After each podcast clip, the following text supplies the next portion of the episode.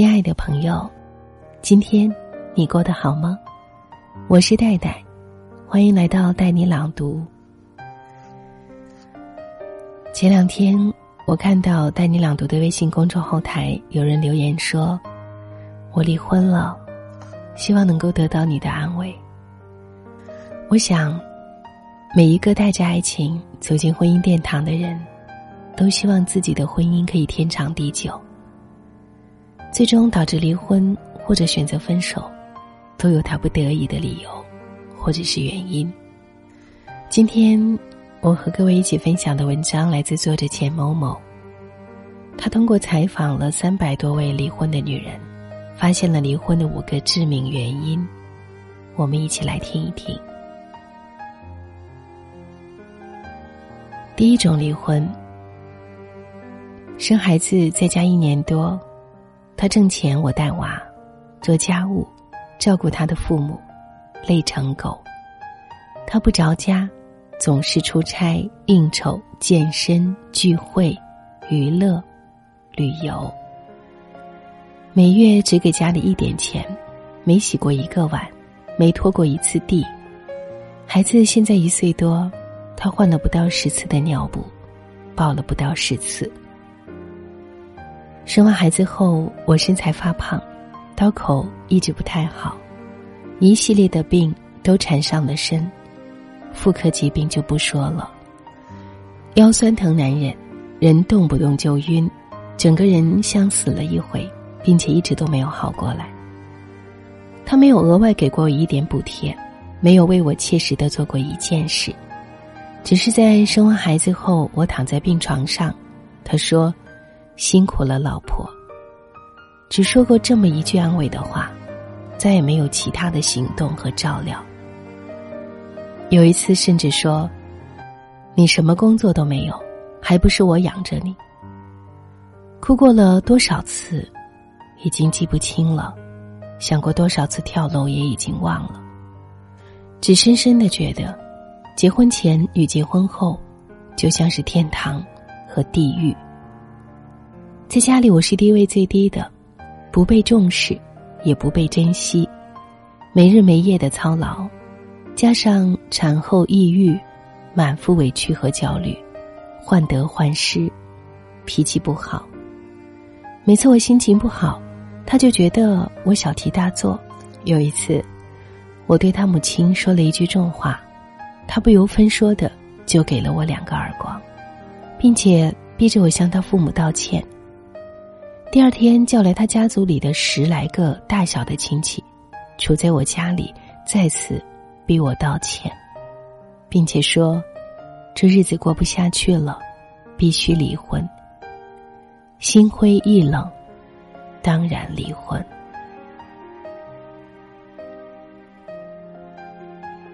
第二种离婚，我和丈夫的婚姻是始于将就的。结婚之前，我是大龄女青年，他离异，孩子归前妻。我不喜欢他，但我以为婚姻都是不幸福的，充其量只有不幸和更不幸的区别。加上父母催得紧，头一婚就结婚了。结婚之后，才深深的理解这句话：抱着不认真的态度生活，最终会被生活所惩罚。我们三观完全不合，我赞赏积极上进，他喜欢随心所欲。我觉得人得有底线，他则认为满足欲望是人之本能。我信仰科学，他痴迷于看相、算命、抽签、算卦。我觉得在家庭之中，夫妻关系第一位，他则认为孩子和父母才是首位。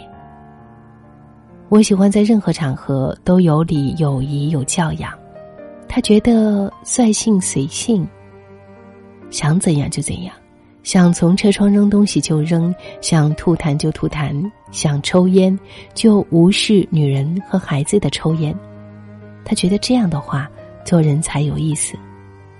再加上他出轨无数，二零一五年到二零一六年。我发现了他的出轨记录，还看到他广招情人的信息。我曾经以为他在出轨后的哭天抢地的泪如雨下、小心赔罪、大声发誓，都是真的。但是他一次次违背承诺的现实告诉我，一个年满三十岁的人，除非环境和工作大改，不可能发生性格和处事方式上的大变化。他说要改变自己。只有两种可能：第一是缓兵之计；第二，不仅我被他的眼泪骗了，他也被自己那时候的愧疚感骗了，生出他也能自律的幻觉。于是我一忍再忍，直到他一犯再犯，我彻底死心。除此之外，天天和我谈钱。他买了一次菜，从菜市场一直唠叨到家里。说他花了多少多少，付出了多少多少。他请我吃了一顿饭，从昨天骑马灯叨咕到明天。最可怕的是，就是我们即将离婚的几个月里，他在外面疯狂借债。大家都知道，夫妻财产共享，债务共担，也就是说，他借的钱，我也要替他去还。所以再不离，等着自己心被伤成饺子馅儿，钱也被整成负数吗？第三种离婚，我和他离婚的原因很多，总结起来就是两个：第一，他太孝顺，他母亲又太喜欢控制我们的生活；第二，赌博。我们是相亲认识的，相处一段时间之后，去他家见他妈。他妈不喜欢我，说我看起来不能干活，屁股也太小，生不了很多孩子。因为他妈的反对，他和我说分手。连续半年，他没有接过我一个电话，回过我一个信息。但后来他又相亲了十几个。大概还是觉得我条件最好，又跑回来找我。我们就这样草率的结婚了。结婚后，他父母也住在我们的新房里。他们当然会做饭，但是每天晚上都等着我下班回家做饭。而周末的话，他们会从早上起床直到晚上睡觉，都一直坐在沙发里，看了一个台。又换一个台，等着我在厨房里弄好早饭、午饭、晚饭，端上桌，菜铺好碗筷，请他们赏脸吃饭。吃的时候，从来没有一句夸奖或感谢，还责怪这个菜淡了，那个菜咸了，怎么没有买某某菜？他们的衣服在家里都是我洗的。洗衣机坏的时候，连他妈的内衣都留给我洗。他们来的第二天就开始逼我生孩子。我说：“现在还年轻，我事业正在上升期，晚两年再说吧。”然后便是没日没夜的劝、骂、暗示、甩脸色、发脾气，当面锣背面鼓的说：“我是一个不下蛋的母鸡。”我说。我们的生活我们自己做主。哇塞，这下子捅了马蜂窝了。他妈妈马上又哭又骂，说我不孝。他爸一边骂一边拿起遥控器就扔了过来。在这个过程中，他也坐在一边，一言不发的看着这一切。后来说：“老人不容易，我们是晚辈，你就听一句吧。”后来他又染上了赌。输了几十万，他爸妈说话了：“你怎么这么无能，连个老公都管不了？”是的，我管不了，我也不想管了，也没兴趣管了。你们爱咋咋地，离婚。第四种离婚，如果说全世界有一个最不尊重我的人。那就是他了。他的条件确实是比我好，他父母是老师，我父母是农民。他本科毕业，我大专毕业。他月入两万，我月入六千。他身高一米七八，我身高一米六二。他长相很好，我长相一般。我本来以为男比女强更利于婚姻的稳固，但是没有想到，这一切都成了他用来打压我的重锤。二零一零年，我努力了好久，拿到了某个职业的证书，兴奋的告诉他，他白了一眼说：“这有什么好高兴的？瞧你那没出息的样。”我买了一件漂亮衣服，让他说说怎么样，他冷冷的说：“母猪还半翘。”我没有观念分歧的时候，他就说：“你们乡下人能有什么见识？女人头发长，见识短。”先前是在家里，渐渐的，在公开场合，有亲友在的社交场合，在朋友圈，都这样说。有一次，我们一个共同的朋友问我：“他怎么又在朋友圈骂你了？”我说：“我没看到呀。”原来他把我屏蔽了，在朋友圈里说：“男人为什么不想回家？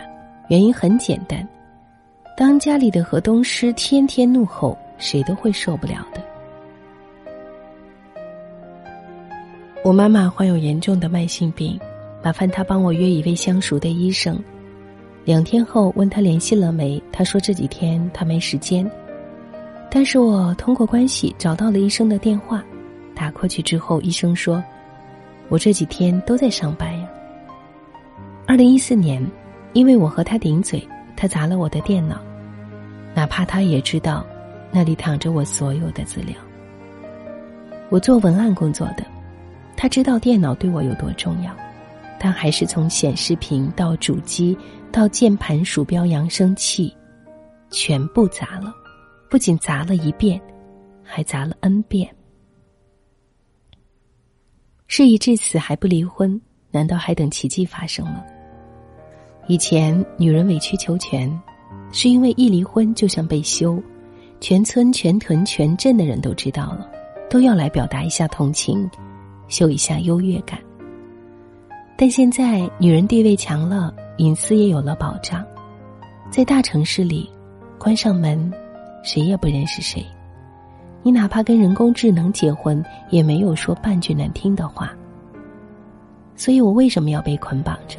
和一个嫌我如屎的人在一起，那就离婚喽。离婚了，我才能挺起胸，抬起头，真正做回我自己。哪怕孤独，也好过受这一辈子的阿杂气。第五种离婚，他太穷，我太富。他成长太慢，我成长太快。他得过且过，我惜时如金，疯狂努力，所以我和他的差距越来越大。这种差距不仅是收入的，还有资源的、人脉的、观念的、视野的、圈子的、处事方式的。渐渐的，他开始不懂我，我也开始不懂他，我们再也无法沟通。从开始一说话就互相攻击。到互相怨恨，互相鄙视，心灰意冷，直至最后没有沟通。没有沟通的婚姻，就是死的婚姻。既然死，那解体就是自然而然的事情。所以离婚对于我们来说是一个水到渠成的事情，没有费任何力气，也没有花太多时间，大家心平气和的谈条件。一套房子留给他，一套房子归我，孩子随我生活，个人存款和债权债务归个人。离婚后，我一直在想，我们都把结婚看得太重要了，因为重要，所以人人都觉得这是人生的第一任务。既然认为任何人都得结婚，和谁结都是结，不如就他算了，不要离婚，别人会笑话你。在这种观念下。许多人会委屈自己和不爱的人领证，更多人痛苦一辈子，一直耗着不离婚，可是多不值得。再痛苦，也不会有人给你颁一个奖，说谢谢你做了一辈子的贡献。纸牌屋里有一句台词说：“痛苦分两种，一种让你变更强，另一种毫无价值，只图添折磨。”我对没有价值的东西没有耐心，这种时刻，需要有人采取行动。我觉得说的对，婚姻不代表受苦，也不代表牺牲和付出，它是一种合作，也是一种选择。如果你已尽你所能积极沟通，努力同步，结果还是遗憾的不能愉快相处，带着孩子，带着财产，带着你的尊严，带着你光明的未来离婚吧。离婚并不代表结束。只是代表开始。一辈子很长，请努力活成一个人，而不是活成一个绝望主妇。这世界谁离开谁都是一样的运转，我们永远都是自由的。以上就是今天分享的作者钱某某的文章。不知道对于这篇文章，你有怎样的一些看法？欢迎你。在带你朗读的微信公众号留言过来，带是不可取代的带。听完节目记得早些入睡，晚安，亲爱的。